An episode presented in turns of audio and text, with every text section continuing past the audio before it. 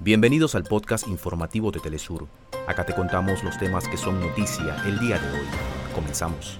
Nuevo paquetazo en Argentina. Gobierno de Milei anunció recortes sociales, eliminación de subsidios a la energía y transporte y la devaluación de la moneda en más del 100%.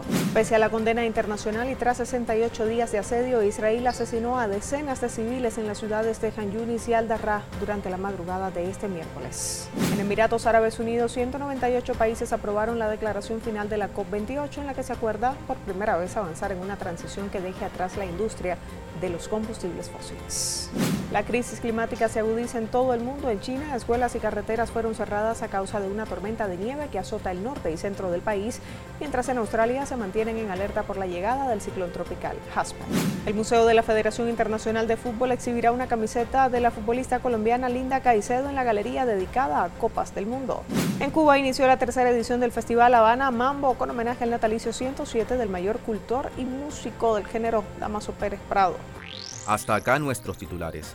Para más información recuerda que puedes ingresar a www.telesurtv.net.